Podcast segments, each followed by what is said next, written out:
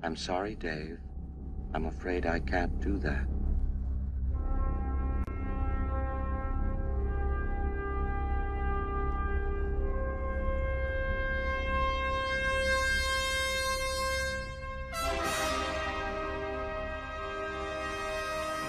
Bom dia, boa tarde, boa noite.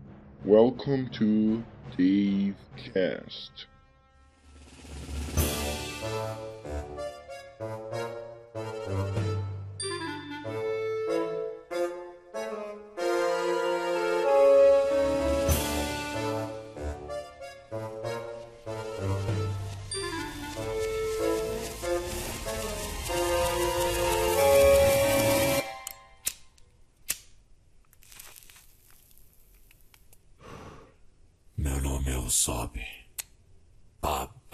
Eu sou João Pedro e os rockstars do passado tinham razão. Era melhor morrer jovem, sendo verdadeiro, do que envelhecer para se transformar em algo fraco e obediente. E eu sou o Russo e sejam punks. E esse podcast é de um patrocínio de Nuke Escola. Bebam Nuke Escola. Hoje o assunto é Ozob Volume 1 Protocolo Molotov. Livro escrito por Leonel Caldela e Dave Pazos. Sinopse russo. O futuro chegou e é pior do que os nossos pesadelos. É o século 22, é uma época escura, feita de ci- cyber, cibernética, inteligências artificiais, mega corporações que controlam os governos, redes sociais onipresentes, gangues e violência. No centro de tudo, uma metrópole se ergue em plataformas sucessivas, com prédios que se elevam acima das nuvens, construídos sobre o que já foi Nova York. Delta City abriga as maiores corporações e milhões de habitantes. Mas nas ruas, sob as plataformas, a cidade baixa é o lar de criminosos, miseráveis e a escória, o lar de Ozob. Ozob, um construto genético encomendado por uma corporação, feita à imagem da mente ensinando seu criador, perseguido por seus irmãos sanguinários, já tem mais dois anos de vida. E para ele, nenhum minuto pode ser desperdiçado. Leonel Caldela é um escritor, tradutor e editor, trabalhando com fantasia medieval e RPG há 10 anos. Suas obras anteriores incluem a trilogia do Tormenta, composta por O Inimigo do Mundo, O Crânio e o Corvo e O Terceiro Deus. Romances de fantasia medieval baseados no maior cenário de RPG brasileiro. Já Dave Pazos, do Azagal do Jovem Nerd, é cofundador do site Jovem Nerd, é editor da Nerd Books e coautor das séries de livros Protocolo Blue Hand. A editora é a Nerd Books, a editora novata, né? Que só tem publicado quatro ou cinco livros, se eu não me engano. É, só ele, os dois Wolfgano e os protocolos de Blue Hands, eu acho, se não me engano. É o protocolo Blue Hand alienígenas e zumbis. E um, os de- zumbis. um deles não é mais vendido, né? É. Acho que é o primeiro, acho que é o, o Aliens. Os ETs, acho que é o primeiro que não é mais vendido.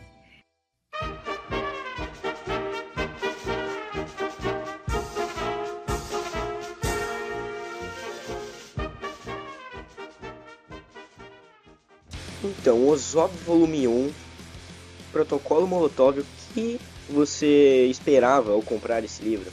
Cara, eu es- eu esperava a maluquice do Ozob. Quando eu vi aquilo, cara, esse vai ser um livro. É uma temática que eu adoro, temática cyberpunk. Sempre gostei de uma temática assim. E o livro foi exatamente o que eu queria. É uma doideira, o livro com a. a- o livro, na época que eu li, eu, eu tava lendo e ouvindo a trilha sonora que eles botaram no Spotify. Cara, aquilo botou minha imersão naquele livro. Eu terminei de ler ele em quatro dias. Eu li o livro inteiro. Eu não parava de ler, eu ia lendo, ia embora, ia embora. Achei, achei fantástico o livro. Eu também, cara, eu gostei muito do livro. Eu confesso que eu não era um entusiasta de cyberpunk, eu sempre gostei muito mais de medieval. Eu conheci cyberpunk por. Bem, eu já tinha visto os Robocop, só que não com essa visão, né? Mas eu conheci pelo Nerdcast RPG Cyberpunk 1, 2 e 3. E depois que eu terminei de ouvir os Nerdcasts, eu tava muito encantado, assim. Então eu corri, tava perto do meu aniversário, então eu corri pra comprar esse livro. Eu tava contando os dias pra ele chegar, eu tava muito ansioso. Quando ele chegou, eu me apaixonei pela capa, né? A capa é realmente um Nossa, negócio. essa capa dele é linda, cara. É é inacreditável, cara. É muito boa. Eu já vi até tatuagem dessa capa. Sim. A única reclamação que eu tenho da capa é que ela marca dedo muito fácil. Toda vez que eu ia ler, quando eu ia guardar, eu deixava cheio de marca de dedo na capa, de passar um paninho pra, pra sair a marca de dedo. É porque a capa é feita com um material chamado soft, alguma coisa, eu não lembro. É, eu também procurei isso que eu não achei direito o nome desse material. É a única, mas ela é bonita demais, cara, essa capa. É. Essa arte do Ozob. Até procurei quem fez ela. Foi o Marco Teixeira. E trabalhou pra Blizzard e as artes do Wolf Gunner também são dele. E cara, tá demais essa arte. É, eu, eu não tive essa maluquice de ler em quatro dias, eu também não vi trilha sonora, que, que eu, na época eu nem, nem vi essa playlist no Spotify, eu só fui ver depois que eu li. Mas eu li também muito rápido, acho que foi duas semanas. O livro, apesar de ter 412 páginas por aí, ele é bem fácil de ler, né? Sim, é uma leitura bem tran tranquila, porque tem algumas. A única parte que eu tive um pouco de problema foi na do Guri do Deserto, o, o guru tecnológico. Ah, sim. Quando começa, assim, cara, ficou muito bacana. Eu não sei nem direito o que aconteceu naquilo até hoje, ali mais ou menos. Parte que eu me embolei um pouco, mas de resto foi tranquilo. É, e acho que a gente podia começar já dizendo sobre os easter eggs a toda a cultura pop que tem no, no livro. Não sei se você percebeu algum. Ah, a Akira tem. Tem referência a Akira. Aquela- Blade Runner é mais óbvia. É, no Akira tem aquela parte das crianças, né? Isso, Em as que, crianças. é, em que o, ele tá com o irmãozinho dele, o Riso. Ah, o do vídeo da. É o Riso e ele mata uma das mulheres e lá dentro tem, tipo, super gênios, assim. E nossa, essa parte que eles vão fazer a entrega lá das mulheres. Sim, é muito referência a Akira, eu percebi na hora, assim. Fo- Fora as referências aos irmãos deles, né? Que. Ali é referência na cara aquilo ali. É, o Zatati Ratatá. É- Essa pra mim é muito pessoal, cara, porque eu já vi eles. Patati Patatá. Caraca, eu nunca Eu- eu gostei vou de Patati Patatá. Eu vi uma quando era, quando era muito pequeno. Eles nem eram tão famosos assim, que eles foram na escola onde eu estudava. Eles também foram Depois- na escola que eu estudava. Depois, mais alguns anos atrás, que eu fui com minha tia e minha filhada no, no circo. Estava aqui perto que eles estavam. Eu não consigo mais ver eles agora sem, sem isso. Que eles no livro Sem a ódio e querer matar eles, né? Nossa, cara, eu nunca tive com palhaço. Até eu ler esse livro, até eles chegarem. Não, e o, Zat... Aliás, e o Zatati Ratatá ele é um personagem sinistro, né? A gente lê É. assim. Eu demorei muito pra formar uma imagem na minha cabeça de como ele era, porque ele é bizarro. Sim, também. Eu imaginava com quatro braços, às vezes com dois, É, duas o fato cabeças. dele ter, ter, ter três braços era o que mais bugava quando. Onde fica o terceiro braço? Tentar lembrar onde o braço fica. Se embola, sempre me embolava com isso. E o Riso, né, que é outro personagem, ele é baseado num quadrinho, né? É o Palácio Alegria.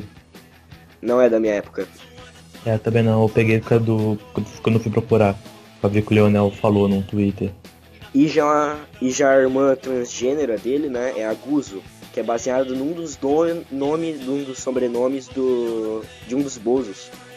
É, era da vovó Mafalda, era um dos caras que fazia. Isso, isso. Era um cara que Erro ia a meu. vovó. E a ambientação, o que você achou da ambientação? Cara, que desde o, o- quando eu vi o no Nerdcast, eu me apaixonei por aquela ambientação. E nesse livro, então, que eles vão mais fundo ainda nisso. A própria parte do deserto, que fica, parece que virou um Mad Max. Parece, sei lá, que chama Blade Runner, Blade Runner, de repente, pum, caiu no meio do Mad Max. E toda aquela sequência do deserto. Cara, achei muito bom. A construção de mundo deles, eu adorei. Eu também achei que era uma referência a Mad Max, quando, como, como o Leonel escreve, ele, ele diz que é tudo vermelho, que é aquela perseguição Isso. com carros malucos, cheio de explosões. Toda aquela perseguição, todas aquelas coisas de luta ali, tava, tava imaginando ele com Mad Max tranquilamente.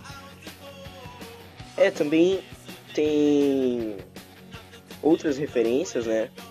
Tem, por exemplo, quando ele cita algumas igrejas, ele fala assim, Sim, tem a igreja que com sabres coloridos, em que um sim tem a cara dos sinistro... Jedi e a dos Siths. Tem uma hora também que eles citam o, o Carl Sagan do Cosmos, né? É. Até tem a igreja do. da Apple também, que eles falam que tem uma maçã. Tem uma maçã comida na parte. Tem a do monstro espaguete voador, um espaguete voador gigante. Essa parte da igreja era era referência das outras.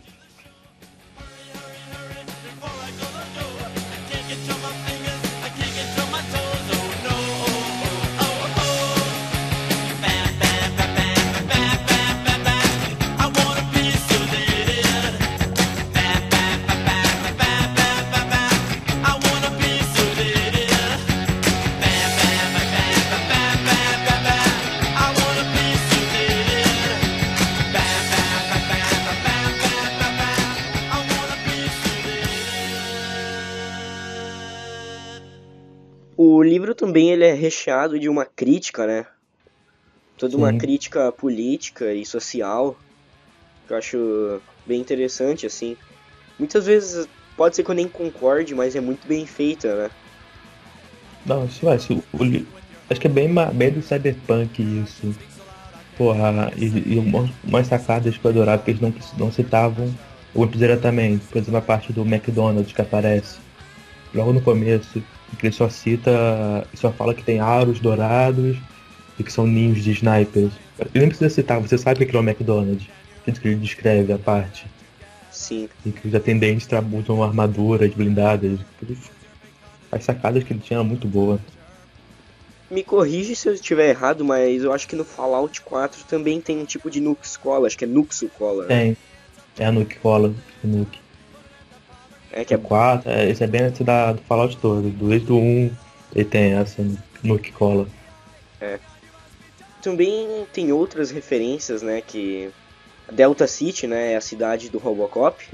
Seria a que seria construída, que a dele é em- era Detroit. A que seria construída que seria Delta City, se não me engano. Sim. Virei pro Tyler Durden e falei, tu é babaca, cara! Caralho, meu irmão, você deve ter um pau muito pequeno, cara! Olha a tua, olha a tua roupa, meu irmão, aqui é só gente de bem, cara. Eu acho interessante do do livro do Ozob e todo esse universo que o Jovem Nerd criou é que o cyberpunk do mundo do Ozob ele é diferente de cyberpunks como Blade Runner, não é algo mais noir, é algo bem mais punk mesmo, né, que você É bem mais punk, é bem mais sujo. É que É você ouve poluído. É, você ouve. Você lê ouvindo Ramones, sabe? Eu não consigo fazer isso com Blade Runner. Não, ele é bem mais. Pô, Blade Runner tem. Eu já porque tem um problema que dormiu vendo Blade Runner e o. No meio do eu tava vendo com ele, porque o play tava apagado do meu lado. E, do, e é fantástico dos três netcasts do Cyberpunk. Eu vi os três todos. Não sei quantas mais de uma vez. É algo bem mais frenético. É, eu não sei como alguém consegue dormir assistindo Blade Runner, mas tudo bem, né? Eu sei que ele dormiu, cara. No final perguntar pra ele sobre o final. Ele, é isso aí, ele só concordava com o que eu falava. É, Ele dormiu, lá pra metade e acordou lá pro. na padrão do Roy já, quando eles estavam se enfrentando já. Aí ele viu coisas nos sonhos dele que as pessoas não acreditariam, né? Ah, aqueles sonhos bem. vai conduzido. A criação do Zob, você achou legal? É maneiro, porque quando sai da mente do mundo do Azagal diz que é a primeira vez, você, você só, você só aceita porque é um palhaço maluco. E no livro, quando ele vai contando que ele vai. Ele, ah, ele vai contando como é que, pra, pra quem como é que começou os palhaços, enquanto ele vai fazendo o rosto do Azagal, vai cortando o nariz dele. E vai logo no começo ele vai contando a história, ah, sabe como palhaços foram criados, eles foram feitos pra pessoas rirem deles. Você vai se colocando no lugar do que ele vai mexendo com a navalha, ele vai indo junto do Ozob, que é uma criação insana. E, e tudo é bem explicado no filme, você sabe de onde que vem a coluna dele, aquele, a coluna é, de exoesqueleto que ele usa no sabe, RPG. É explicado ali o, o porquê do, pô, o nariz de palhaço que ele coloca. Desde que ele perde o nariz, até ele colocar, você fica esperando, onde é que ele vai, onde que ele vai tirar esse nariz de granada? E demorou, né? Demorou. Porque você fica, desde que ele pega, você fica, tá, agora vai produzir uma granada. Tá, ele vai colocar. Ele não chega a parte que ele coloca. Ele coloca lá no final que ele coloca assim, ah, beleza. Finalmente. É estranho imaginar o Ozob sem nariz, assim, né? Sem a granada, é meio bizarro. É, só com o buraco no. Como que só com o buraco ali onde era pra ser o nariz? Pra imaginar fica meio estranho, né? Porque- Porque não é tipo Valdemort que tem, não, é, é nada. É, Não tem. É, é um buraco gigante no cara. É, o Azagal diz que é, no livro, no prefácio, conta a história do Ozob. É, vou dar uma resumida. Ele diz que em 1994 ele e o Tucano, Fernando Russell, eles compraram o jogo Underground. Eu nunca joguei, não conheço muito pouco sobre. É, esse Underground também nunca joguei muito. Ele é realmente underground, né? É, quando eu, eu joguei esse RPG Cyberpunk, mas eu usei o, o Shadowrun, não esse. o Underground.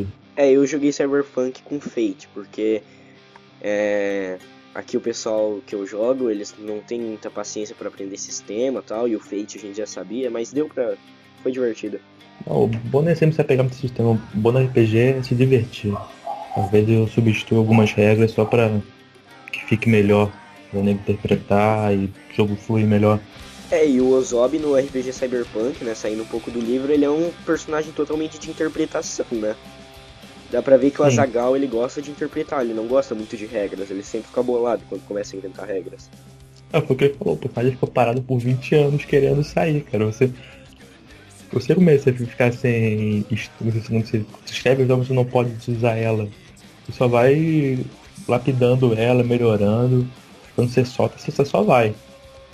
É, como o Azagal disse, né, o Ozob ficou em criogênio líquido durante 20 anos pra sair Pra finalmente sair pra conhecer o mundo.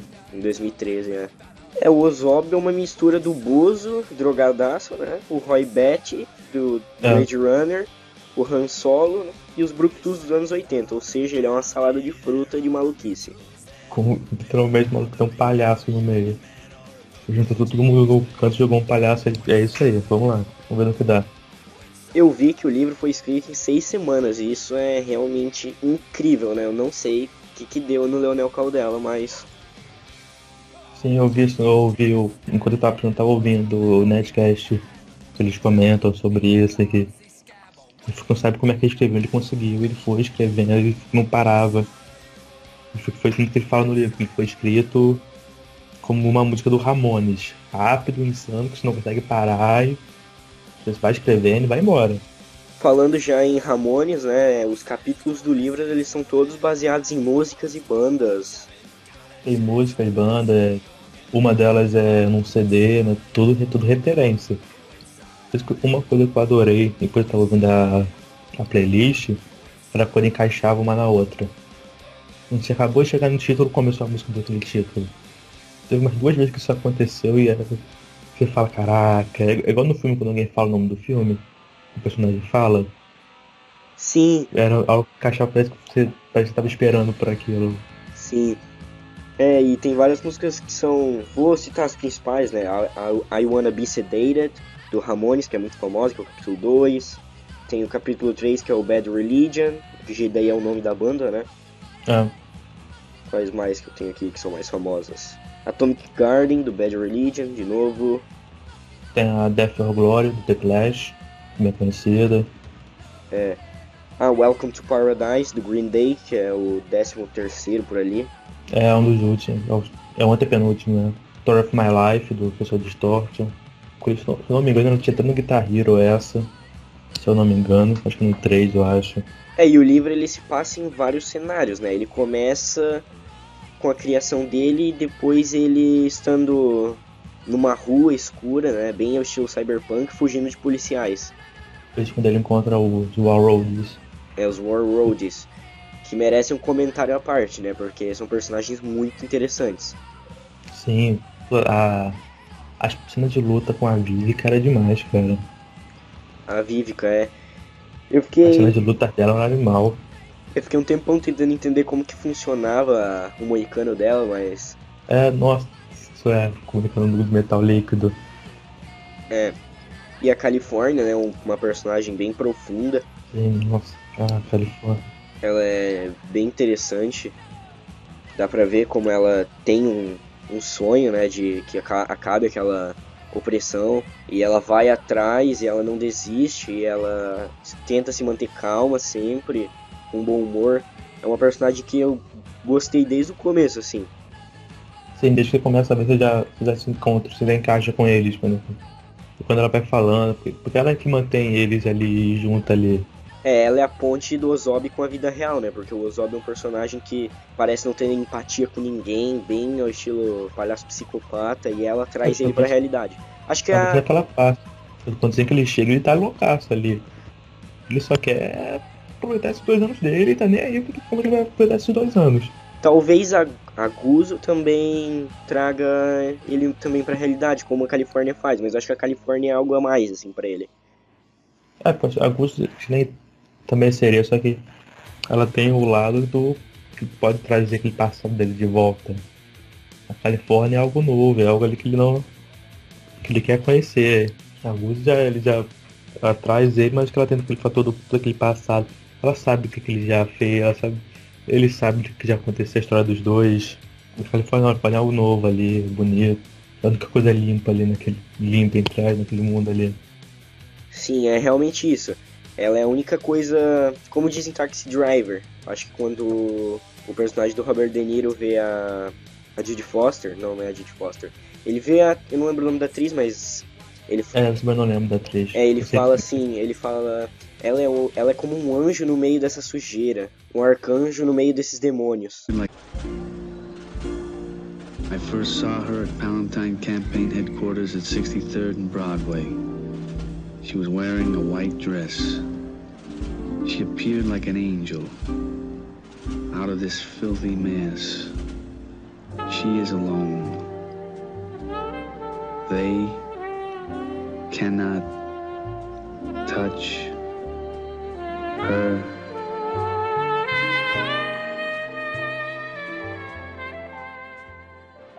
Ele é o papel da Califórnia ali, porque o John é um.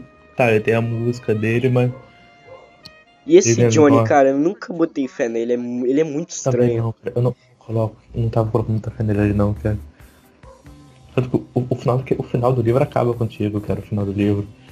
Porque assim, quando eu comecei a ler, comecei a ver os, perso- os personagens, comecei- quando eu comecei a gostar dos personagens, começou a vir aquele medo. E, pô, eles são personagens que seriam úteis no Cyberpunk, no RPG. Eles não estão ali. Algo vai acontecer pra eles não estar ali. Eu fico com aquela, aquela agonia que eles vão. Eu aquela agonia eles vão morrer. Ah, eu, momento. eu não. Em nenhum momento eu me iludi. Eu sempre achei que eles iam morrer. É, não, nisso também. Só que eu não esperava que o livro fosse trazer personagens tão impactantes, assim, tão carismáticos. É, e eu comprei o livro, vou ser bem sincero, não com muita expectativa que se- seria um livro bom. Eu comprei mesmo porque eu sou fanboy do Jovem Nerd, né? Mas eu não tava com expectativa alta. E meu Deus, foi um livro assim. Foi um dos melhores que eu li esse ano. Ano passado, no caso. É, eu, eu tinha alguma esperança de que fosse bom porque, pela temática e tal. Só que também só que. Quando, eu comprei na primeira, eu comprei na promoção que teve, que tava frete grátis e vinha todo grafado. Ah, beleza, agora eu compro. É, eu lembro que eu vi quando o Azagal fez isso, ele fez um vídeo em 360. É, e eu tô, eu tô gravando todos, então um deles era o meu. Tá aqui. Engraçado que o Jovem Nerd sempre zoava nos pérolas de RPG, os Nerdcasts mais antigos, que o Azaghal falava que criou esse personagem, e o Jovem Nerd, com aquele jeito dele, você tá maluco, isso aí é um lixo. Uhum. E olha o que que deu, né? Ganharam, como diz o Cercar. É, não, e o, ele cita o Ozob num desses. Num antigo ele fala que tem um personagem que era um palhaço, que era no estilo do Bozo, com a granada, só que ele não, nunca chegou a usar. Um desses primeiros ele cita o Ozob, só que não. Só que eu não imaginava que ia virar esse, esse personagem que todo mundo ia adorar.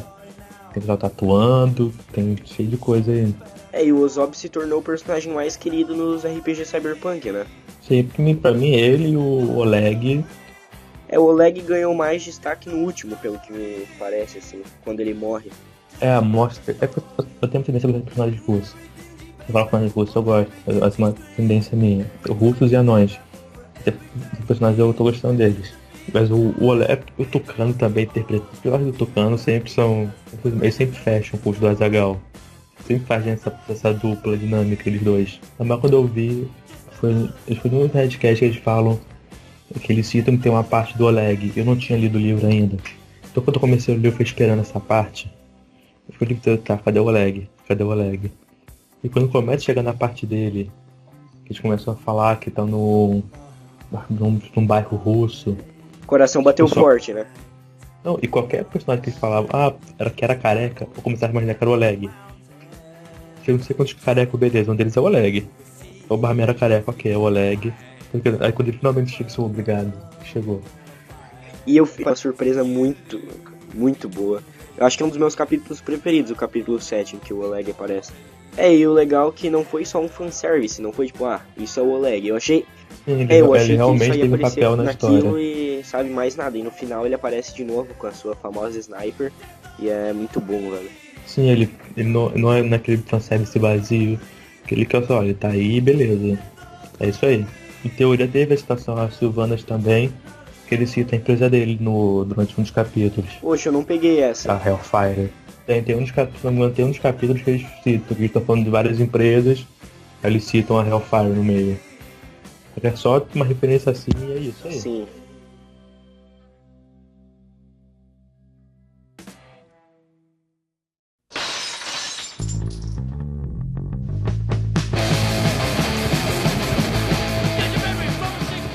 Não, e eu comprei o livro no- e vinha escrito lá, uma- como uma brincadeira, melhor que você tenha mais de 18 anos pra ler, e eu não levei a sério, né? Eu achei que era Cyberpunk, os Zombies, tem É, não, Bem, eu não tenho 18 anos, mas o livro É, você começa e já tem um texto no começo que já te deixa, meu Deus do céu, o que, que vai acontecer? Tanto que eles falam aqui, você precisa ter estômago, coragem, de preferência mais de 18 anos. E, e o estômago faz tem algumas partes ali que é meio crazy, é punk. Eu vi muita gente relatando e dizendo que teve que parar de ler porque deu dor de cabeça, porque tava se sentindo mal. Sim, eu vi isso também, quando tava pesquisando, muita gente falando isso, que teve que. que teve que tinha que dar uma pausa, parava, respirava um ar. É, aquelas duas semanas que eu tava lendo Ozob, eu realmente, eu, tá, eu era outra pessoa, assim. Eu estava meio que vivendo para o livro. Eu saía do meu quarto de ler e eu ficava com uma cara assim de bunda, sabe? Meu Deus do céu, que, que, que mundo é esse? Eu não, dessa minha vida era eu ficava, eu chegava, ia, jantava, beleza. Agora eu vou ler, deitava, botava o fone e ia até. até a noite lendo direto, sem É. parar. E o livro começa já com uma letra do Dead Kennedys que fala Is my cock big and out? It's, is my brain small and out? For you to make me a star, give me a toff. A toff. I will se- sell you my soul. Pull my strings and I will go far. Que a tradução eu deixo pra você porque, né, não cabe a mim dizer. É muito pesado. E eu acho muito interessante essa crítica que o filme, que o filme, que o livro faz, que poderia ser um filme, né? Não tô dizendo que não poderia. Ainda não. É, ainda não. Tem uns trailers de fã que fizeram. Acho muito interessante essa crítica que o livro faz, como a música influencia as pessoas, né, no seu comportamento. E como o governo usa isso, isso é muito cyberpunk, né? É, como o governo usa isso como forma de controle populacional. Quando eles precisam, até tem uma parte que eles citam, cara, que eu li três vezes porque eu achei assim, mind-blowing, vida real, em que, por exemplo, o governo precisa que as mulheres abortem por causa que tem muita população. Eles fazem músicas que dizem que o casamento é uma droga. Se eles precisam, Sim. Tem muita parte desse livro assim que tu é, que bate do nada que você opa. é, se eles precisam que as pessoas tenham filhos, eles fazem músicas de putaria, sabe? Eu acho muito bom isso, muito bom. Ah. Existe todo um contexto político social no livro muito bom.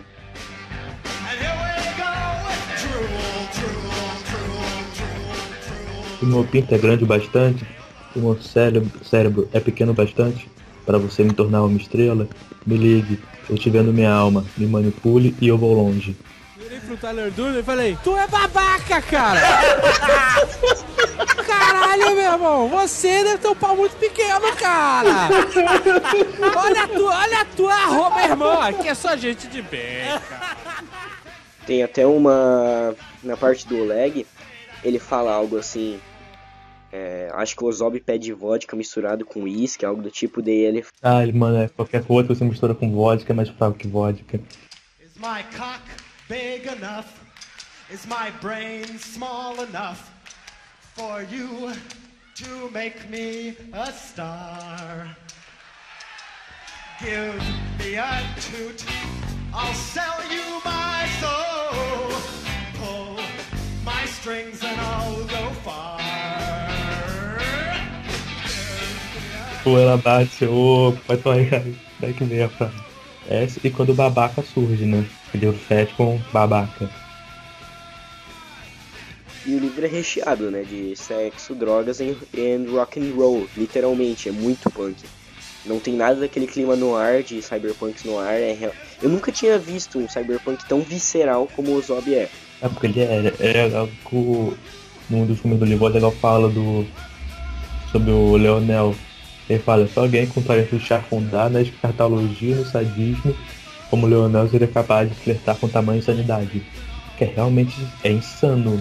Tem parte que eu lembro, exatamente qual é a parte que ele fala que um pessoal. Não, é no meio- acho que é no meio do show do Warroad que tem um pessoal trepando no lixo, no meio do lixo, pessoal lá. É isso aí. É aberto, todo mundo tá aí, ninguém de ninguém.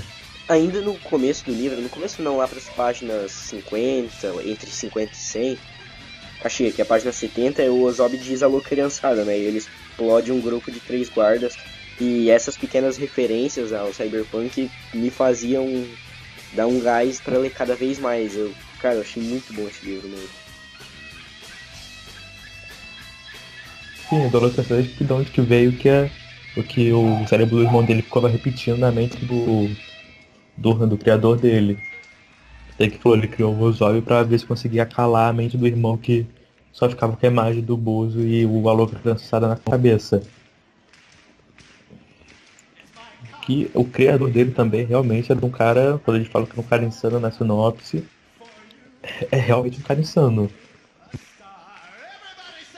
A parte dele, dele do, bem no começo, dele do irmão, que ele faz a operação pra colocar o cérebro no cabeça. Cara, é sério. É algo muito doido.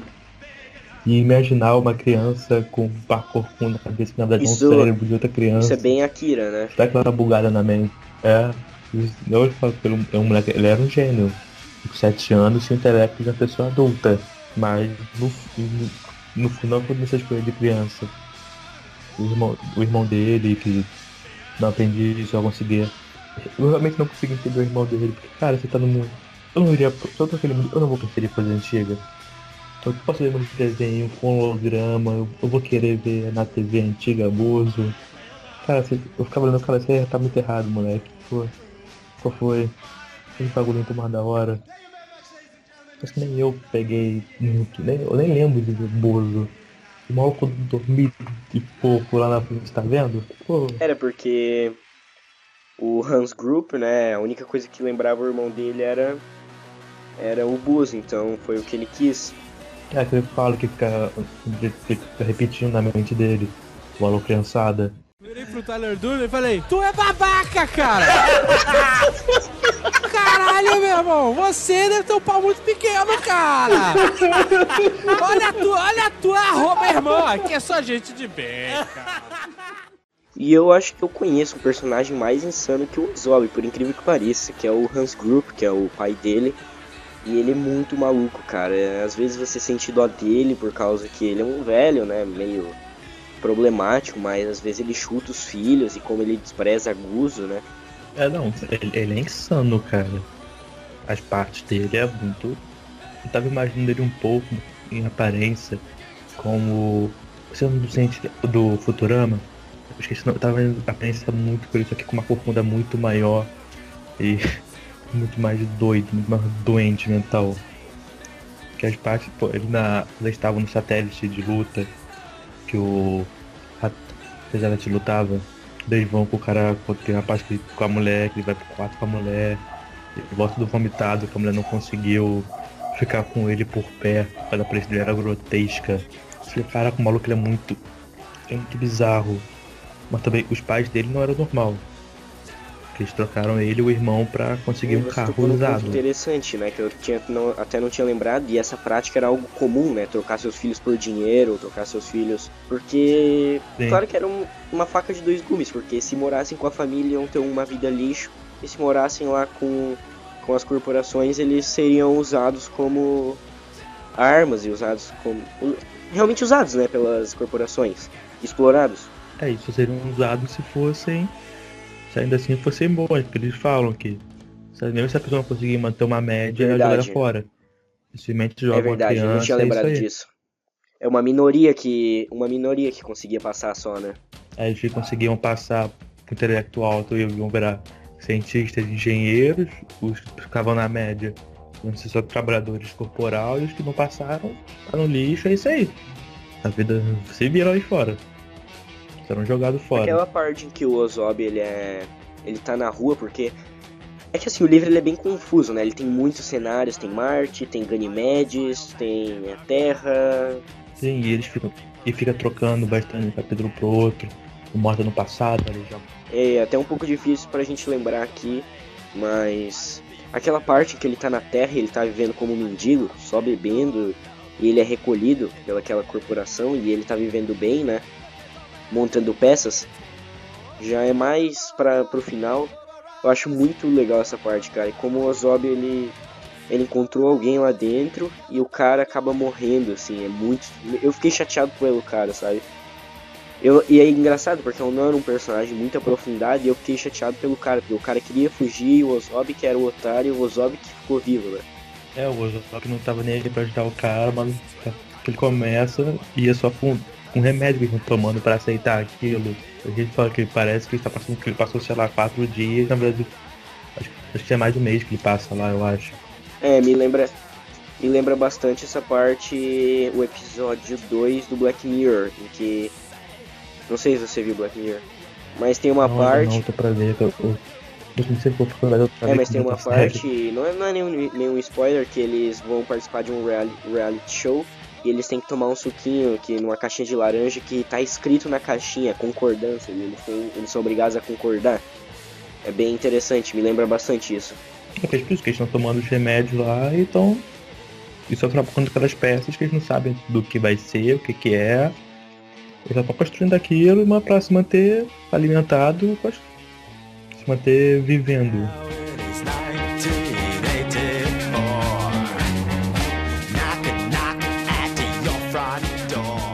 E voltando à ambientação, tem várias partes da cidade, né? Tem Delta City, que é dividido em três níveis. Acho que tudo é Delta City, né? Tem os três níveis.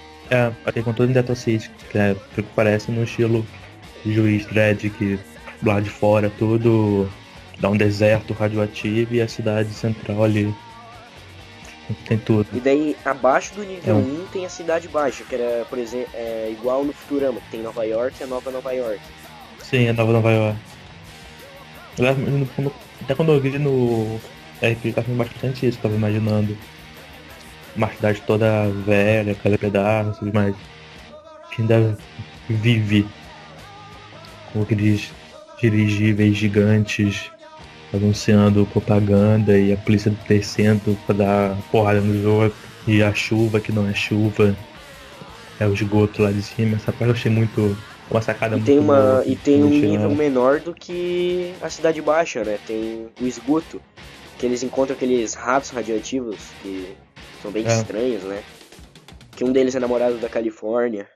Sim. Da sociedade de ratos quando eles Era vão... meio que uma lenda, uma lenda urbana, né? Engraçado que eles usam camisas eles usam camisas aí de Nova York, assim, umas referências, tipo, eles vivem no passado mesmo. É, é o que é o que tá, estão jogando pra eles, eles vêm dos restos do resto da do resto da velha cidade que eles vivem. Nem do resto da cidade não, do resto da velha.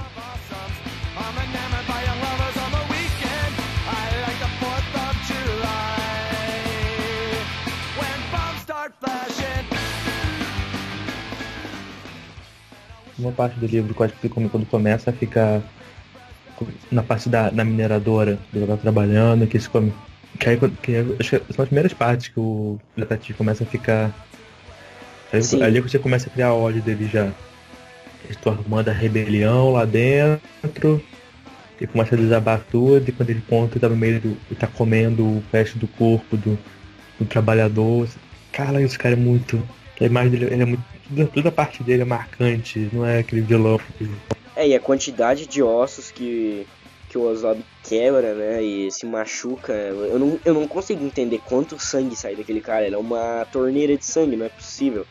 É, pegar o de quando criou ele tem meio que o tronco de duas pessoas, então ele tem. Tu, na metade do osso deve ter ali. Por que não deve, deve estar quebrando o osso à vontade, ele não tá nem ligando, porque ele é maluco. Ele é tão ele é insano, já tá bizarro. Ele tá tomando porrada, ele tá, ele tá nem aí, tá nem ligando. O livro também faz algumas referências a uma terceira guerra mundial, igual o Akira, né? Sim, é, ele fala que teve a. Tanto que no do. Se não me engano, do RPG, o do Android, ele foi um robô que feito para lutar nessa guerra. Agora eu tô pensando num negócio, será que aquele deserto do Shimira não é o mesmo deserto que eles estão correndo, é, fugindo do Riso? Eu, eu pensei a mesma coisa. Eu pensei a mesma coisa também que poderia ser, porque também no lado exterior do Project City, lá também eles falam que é radioativo e que eles precisam chegar até o Guru, senão eles vão morrer por causa da radiação. Tanto que só eles conseguem chegar lá com um carro antigo, que os carros novos não funcionam ali. Virei pro Tyler Durden e falei, tu é babaca, cara! Caralho, meu irmão, você deve ter um pau muito pequeno, cara!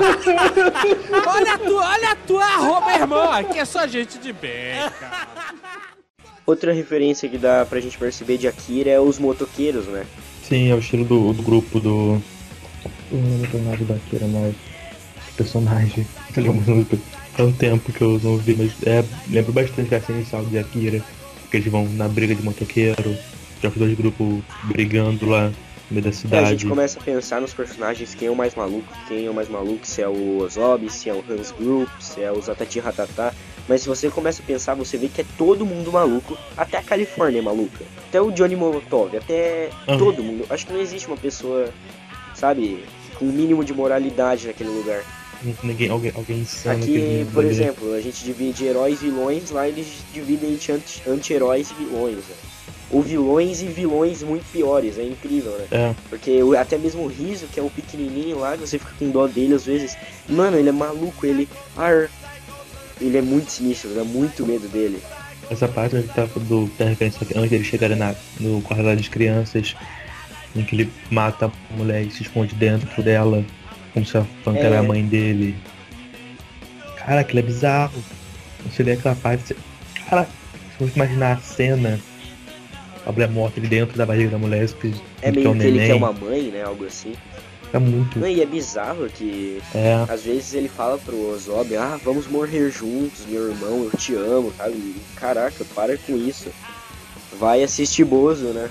é, é muito creepy. Ele, ele não é igual o Zatati, que é um cara maluco, mas é um cara Que sabe é um que ele é maluco, né? Alto, beleza. Ele é uma criança. É, ele é uma criança bizarra. E sei lá, o filho do Coringa com o Chuck. Né, seu- esse moleque. É muito Poxa, eu esqueci, ele. a gente não pegou uma referência muito brasileira. Os Ace, Bo- os Ace Brothers, ou X-Bis. Vou tentar relembrar aqui pra você. Lembra quando ele tá fugindo Oh. da... Ele tá escondido junto com a Guzo e vem uns caras assim pra matar ele, pra prender ele, fazem transmissões ao vivo e o pessoal assiste. E Ace Brothers eu acho que seria Ace Big Brother, seria uma referência, né? Sim. É porque eles chamam o episódio do Big Brother Não, chamado e é bem assim engraçado também, essa cena por causa que é, mostra bem, eu acho que também é outra crítica, mostra que as pessoas elas estão procurando por entretenimento lixo, né? Hoje em dia tem o que? Lucas Neto na internet, no futuro vai ter gente se matando e É, todo mundo rindo e compartilhando. Matando os outros e só filmando, isso aí. É, hoje, hoje se você parar bem, parece que, que tá chegando. Se para, é, talvez não seja um futuro tão distante assim. Em tecnologia vai até ser, mas no pessoal não, não tá tão. É, já não tem mãe jogando o filho em piscina e, e trolando o filho, né? Mas Teve alguns. Acho que uns meses atrás. No caso do. Era um casal de youtubers que o cara morreu com Ah, vi da arma. Queria tentar parar a bala com o livro. Você, cara, isso é. Se você parar pra pensar dois segundos, você vê que isso não vai dar certo. Mas faz porque vai ter visualização, vai ter gente vendo, vai ter gente Sabe quando as pessoas dizem assim, nossa, no passado as, é, as músicas eram muito piores, o sertanejo era muito ruim, e hoje em dia, pô, tem funk, né, sabe? Ah, vai caindo Parece que sempre a gente tá na pessoal. pior época, mas um ano se passa e piores coisas aparecem, né? E você. Isso fica pior. Nunca piora.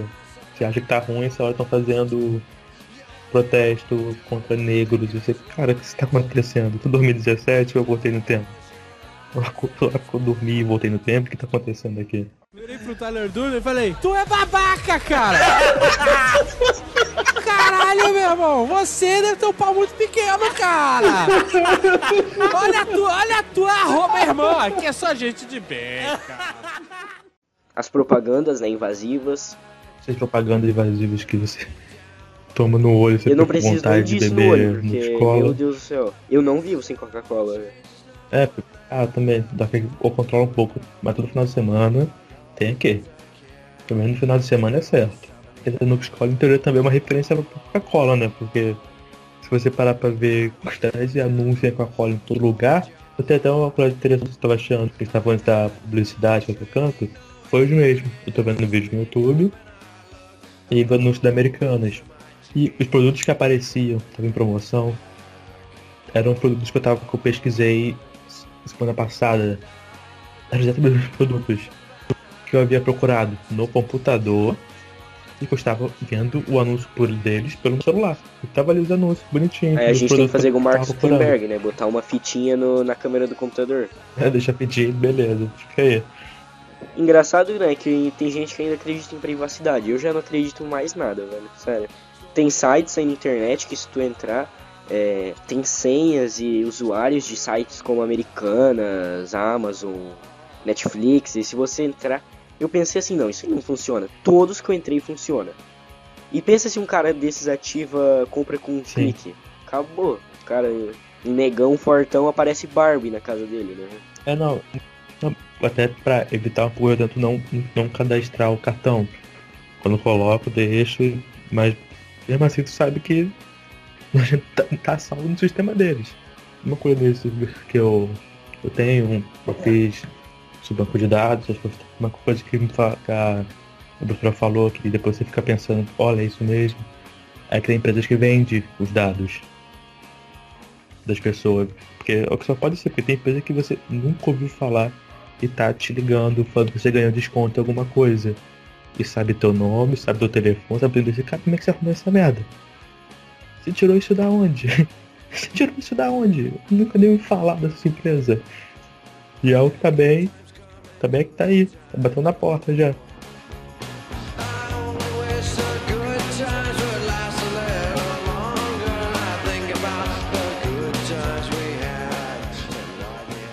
Você já tinha lido algum outro livro do Leonel Caldela? Livro não. Eu já conheci um pouco quase do Tormenta. Que o mestre do Tormenta, joguei Tormenta, então eles já sabiam que ele tava ali. Mas livro mesmo dele, eu tô atrás, tentando comprar o do Rolf Gunner, ele que escreve também, mas não cheguei a ter ainda. É, eu também ainda não li o de Huff Gunner. Gunner. É, eu, eu sei que ele tem um apelido aí nas redes sociais de Bernard Cornwell brasileiro, né? Um apelido carinhoso. Sim. Eu até vi que o próprio Eduardo Espoeto, ele colocou esse nome nele, esse apelido nele, que ele que fala. Mano, que era o que tava no Scooby, pelo menos. Porque, mano, o pessoal que eu vi, tem um amigo meu que já leu Esse o mesmo. código élfico e fala, sempre que tem o código élfico, ele tem, tem muita gente falando que é bom, é que ele tem a fama de matar os personagens. Porque até nesse, num das que assistiram aqui no Wolf Gun, não foi ele que quis matar os personagens. Foi o Azagal que queria matar. Quando agora ligava pra ele e falava, cara, tem que matar esse personagem. Porque aconteceu isso e isso, então ele tem que morrer. É o engraçado do Leonel Caldela que ele não era o plano inicial para fazer parte par dessa parceria Jovem Nerd e livros, né? Era para ser o Eduardo Spor. Só que o Eduardo Spor, ele é super cheio de compromissos, né? E agora ele tá nesse universo do Filhos do Éden, Batalha do Apocalipse. Porque eu já comprei Batalha do Apocalipse, ainda não li. Apocalipse eu li, que eu peguei emprestado na época do, com um amigo meu, de, só que eu não pude, só que eu não consegui ler todo. Porque ele ia se mudar e não dá pra ficar com o livro. Acho que eu vou ver, não, aí, não cheguei, aí não cheguei a terminar. Mas que eu tô pra comprar, tô esperando sair algumas dessas promoções de Amazon, um pacote que eu tô, tô comprando. Sem querer fazer jabá, mas eu vi que no Amazon é, eles têm o box com todos os Filhos do Éden e Batalha do Apocalipse por 45 reais. Tá, tá interessante, isso é bom. Um deles que eu comprei que é desse círculo é o de espadachim de carvão da Consolando. Eu já ouvi muita gente falando mal, cara, dizendo que o livro é fraco, que é mal escrito. Não, não digo. Um que eu tenho assim é que tipo, ele te descreve a raça e é isso aí. Aí depois ele cita a raça e você, cara, como foi que essa raça mesmo? Você não, ele citou uma vez e beleza. Tem que lembrar quando ela aparecer lá na frente, você vai ter que lembrar. Você volta pra reler mais, mais, mais a descrição dele. Eu gostei bastante. São livros pequenos. Pô, eu tenho, eu tenho os dois. Parece que não dá a grossura do, não dá a grossura do Ozob. Mas são livros, são livros pequenos bom pra você ler, tipo, você tá com tempo pra ler. Ah, lê um pouco. Mas o único dele nunca achei isso, é que o mundo dele é totalmente é algo do zero, por exemplo, não tem metros. É, ele, É, é, ele chama de um nome diferentão, assim, né? é casco, se não me engano. E tem diferença pro metro, né? Não sei quantos centímetros a mais. Só que são informações que ele fala uma vez e se você não lembrar, você não sabe. Não são informações que você, tá sendo relembrado. Você leu no começo é isso aí, só leu essa vez. Depois vai ter que lembrar. Isso, os anos também, que são ciclos, não é ano normal. Ah, não são muitos ciclos que se passou. Mas nesse detalhe eu, eu gostei, gostei do livro. Gostei do Adapak, eu achei um protagonista maneiro. Virei pro Tyler Durden e falei, tu é babaca, cara! Caralho, meu irmão, você deve ter um pau muito pequeno, cara! Olha a tua, olha a tua arroba, irmã, que é só gente de bem, cara. Nos últimos capítulos do Zombie, eh, me lembra bastante o filme Alien, né? Em que o Zatati Ratata ele tá andando em cima dos. da parte de cima de ferro, né? E você não sabe onde ele tá, você só ouve passos. Sim, eu acho que, acho que é, bastante esse clima do, do inimigo que você não sabe onde é que ele tá, e que ele vai aparecer, se você der mole, vai você, vai te matar e é isso aí. É todo aquele muito terror, vão ver ele andando, ele falando. Eu acho que essa cena do final do, do Zata... Quando chega nessa parte já da nave, é já é pra começar o desespero do livro já. Meu, é muito intenso, né? Essa parte é porque já, cara, alguém vai morrer, vão morrer, tá com ele aí. A Vivica morre aí, né? Sim, né, porque eles vão voltar, acho que no. numa garagem que eles não. É, a Vivica morre aí e eles estão indo lá pra cima porque eles querem fazer uma transmissão, né, da música. Sim, é pra, pro show do Johnny pro pessoal ouvir a música dele pra se revoltar contra o governo. Sim, E foi nessa parte que eu comecei a trabalhar esse plano, que foi quando eu tive a certeza que todo mundo ia morrer. Porque é um plano que se desse certo, o RPG sobre vai ser totalmente diferente. Porque se realmente se ele toca a música que faz o povo se rebelar contra o governo, não estaria igual no Cyberpunk com as empresas controlando tudo. Seria algo diferente. é um livro de origem, né? A gente sabe o que vai acontecer depois. Então quando eles falam esse plano, ok, vai todo mundo morrer. Isso não vai dar certo. Eles vão morrer, e você começa a aceitar no fundo que eles vão morrer, mas quando eles vão morrer você não quer ir aceitando. Não que você aceita, dizendo que obrigado, você agradece por esse plot todo. É, e quando o Zatati Ratata morre, meu, eu, eu senti um peso saindo das minhas costas, assim. Foi. Finalmente. Cara, e é muito legal que ele, ele, ele coloca a granada na boca do, do Zatati, e o Zatati fala que você vai me beijar, e daí ele solta no espaço, só dá pra ver a explosão É. de vácuo, né? Porque não dá pra explodir no espaço. E ele continua vivo, né? Porque quando explode, ele continua vivo no espaço, olhando pro Ozob e ele.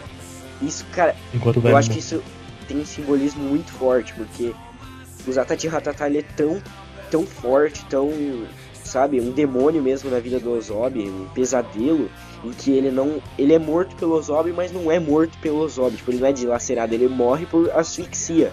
É, mesmo tendo todo aquele pesadelo, sendo todo aquele monstro, ele, ele- que ele morre é pelo a natureza mata ele. E ele realmente, ele é realmente um demônio, que ele já tinha, ele perde o braço na luta contra a Vivica. Acho que ela chega a arrancar um dos braços dele, eu acho. O que seria a mais. Que mesmo assim ele continua caçando eles e não tá nem pra nada. Com aquela faca dele, aquele malabarismo, Sim. né? O golpe chato. Na. Logo no Acho que mais menos que ele aparece. É quando o Zob chega em casa e fala que é isso. Quando só começa a descrever a figura sentada na poltrona, já bate aquele, aquele tensão dele. Esse bicho. É, o Azagal fala, ah, vocês me acham maluco? Porque vocês não conheceram meu irmão, os Patati Patatá. É. Eu, eu não lembrava disso, então eu achei que os Zatati Ratata era algum tipo de sanguessuga da vida do Zob, como se fosse tipo um irmão preguiçoso, mas não, o cara é um assassino maluco, tem uma faca. Mas se não me engano, Faz ele apareceu nessa citação dele, acho que é só na segunda parte. Se eu não me engano, ele nasceu numa fanart. Alguém mandou uma arte uma versão do Patati Patatá desse mundo. Daí depois no segundo RPG o Azaghal cita ele assim.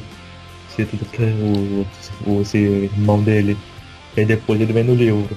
E depois nós temos, né, a, a morte da Califórnia, que ela entra lá e ela vê que o Johnny Molotov não tá onde eles tinham combinado.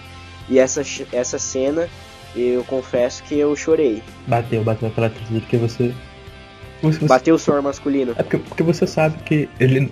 Pra você ver que é, ela é tão pura, assim, digamos, que ela confia no. Ela confia que ele não vai vai estragar aquilo, que ela tem que ficar ali pra manter, porque ele vai aparecer e vai mudar o mundo. Então ela se E ela largou tudo por ele, né? ela largou tudo, ela se prende, ela largou a vida pra isso acontecer, pra esse plano dar certo, e fica com a contagem vindo e o Ozob vendo enquanto ele tá saindo no pod, ela explode, é isso, ele não tá lá, aí tudo foi à toa. O sonho, o, o sonho morreu, ele traiu o movimento. É, e a nave tá em autodestruição lá em 15 segundos. E ele, ele fala, Califórnia, eu preciso de você, né? Um dos primeiros sinais de humildade do Zob. Ele chama ela e a contagem regressiva vai indo e ela, não, o mundo precisa de música, o mundo precisa dessa revolta. E a contagem continua em, cara, um parágrafo, 10 linhas, não, nem, não sei se chega nisso, aquela contagem você tá lendo rápido junto com, com os segundos, né? Você lê junto com os segundos. Em 10 segundos você lê tudo isso. É muito incrível. E daí, cara, quando ela empurra ele pra dentro da cabine, é bem clichê isso, mas ele chora assim, bate no vidro, não, sabe? Sim. Caraca, foi. Bateu aquela bad em mim que eu fiquei uma semana, sabe? Essa parte eu tive um, um mind blown depois. Que eu não lembro se foi um Nerd Player disso, do. daquele jogo de Alien, que é o do jogo agora, pegou agora esse jogo. O. XCOM. O XCOM 2. Dois, aham. Que tem que na segunda missão eles estão com um personagem chamado Califórnia. Que, o, que é um personagem do, que estão contando que é Califórnia é o nome. Só que na época eu não peguei essa. É quando, eu- quando eu tava vendo esse um tempo atrás, eu vi lá, Califórnia, putz, não é, não é aleatório no nome dele, tava ali. Uma referência depois do livro que não tinha pegado.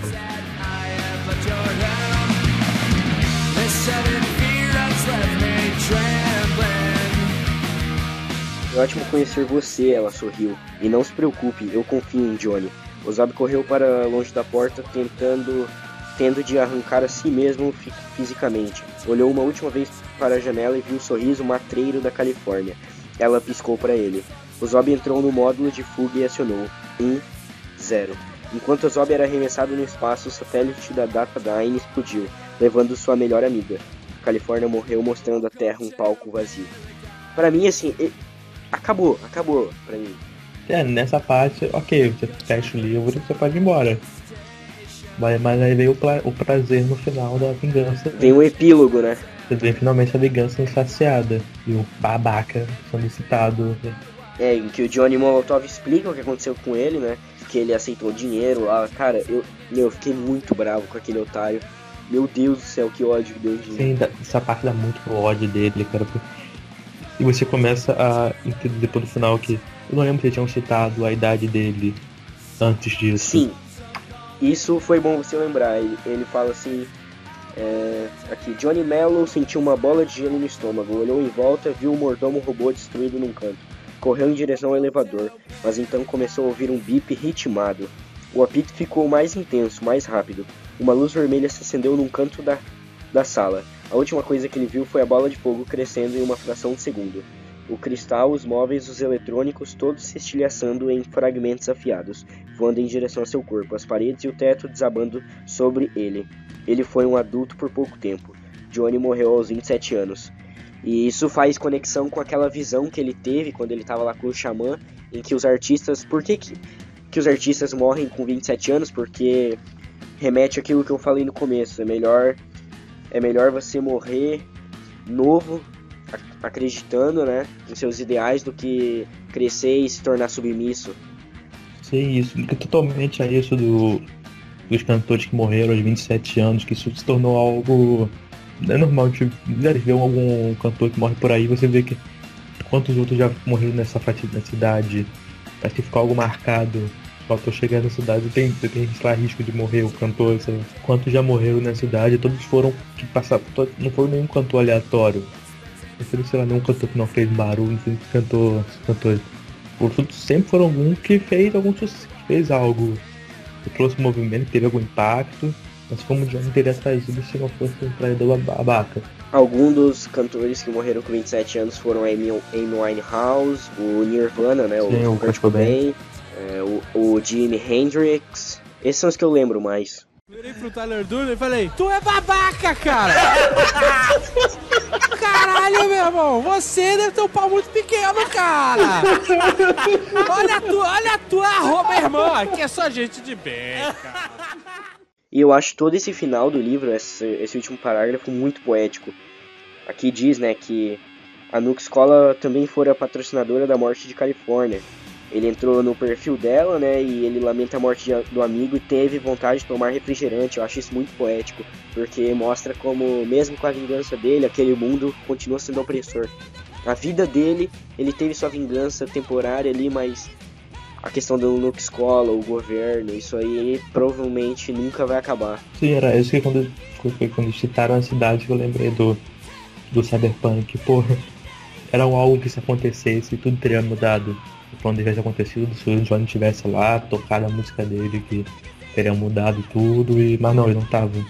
É, e o, Chor o Chernobyl Ratata, que é o apelido do Zatati Ratata, ele sempre dizia, né, que a morte não importava, que o Ozob tinha essa coisa na consciência dele, que todos os amigos dele sempre morriam, e realmente aconteceu de novo, a Califórnia morreu, a Vivica morreu, até mesmo o Johnny Molotov. E depois, mais pra frente, tem o Oleg. O Oleg, o próprio Carlos Volter, né? Eu acho que depois do da Califórnia e da, do, da Guzo, o que era mais amigo dele era o Oleg. Que entrou Sim. nesse papel de amigão, de brother, que também morreu mais pra frente. E o último parágrafo é muito bom, né, cara? É- remete àquilo que eu falei na minha apresentação. Johnny durara um pouco mais, mas não escapara. Dessa vez a culpa era sua e ele tinha orgulho. Os rockstars do passado tinham razão. Era melhor morrer jovem sendo verdadeiro do que envelhecer para se tornar em algo fraco e obediente. Babaca, disse Ozob baixinho para o músico que já estava morto. Ozob se fechou em seu sobretudo, andou apressado para escapar da cidade alta, acendeu um charuto e ajustou a granada que usava no lugar do nariz. Esse, esse final duplo, entre aspas, me lembrou um pouco sobre que tem vários finais. Final, Você pode parar que é fácil, beleza. Eu acho esse final. Já que tem, que tem o final de. Você pode acabar o o livro depois da morte da Califórnia. Fechou, dá- fecha a história ali tranquila. Mas também tem esse final que te dá o gostinho, te dá. Dá um que você fica com ódio desgraçado dele quando ele não aparece ali. Quando vem contando que ele se vender, que, você, que ele mudou o nome, que de, porque ia ter uma música com melodia, uma música toda arrumada, toda calma para a população obedecer. E que de repente, e que não, o Lobby foi e fez o trabalho de vingar ele por todo mundo. E que foi outro peso que sai das costas, é a morte dele. Que você fica aquele ódio, cara, eu quero ver esse maluco morto. A merda que esse maluco fez, tudo por causa desse maluco. e Se ele saísse vivo, cara, eu ia ficar muito revoltado com esse com o livro. Se não tivesse o cálculo do Ozob atrás dele ou algo assim. É incrível que o livro tem 400 páginas e ele tem três falas. Sim.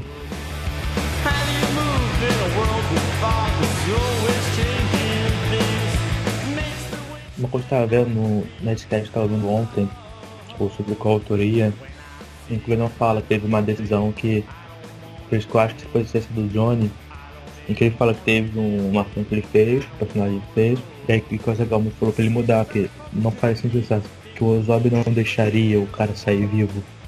O Ozob ia atrás e ia matar ele. E depois foi pensando que que seria o Johnny. Que a ideia do Leonel saísse vivo. Que não, o não, tem que matar ele, cara. Não, faz- ele não vai deixar o cara viver assim. Acho que o Ozob já fez muito menos. Não vai largar o cara assim, deixar ele de ter ferrado ele tanto. Ferrado com ele, os amigos, com os amigos. Sim. O que, que o Ozob não faria, né? Por um corote, penso que ele não faria por quem matou a melhor amiga dele. Virei pro Tyler Durden e falei, tu é babaca, cara! Caralho, meu irmão, você deve ter um pau muito pequeno, cara! Olha a tua, olha a tua arroba, irmã, que é só gente de bem, cara.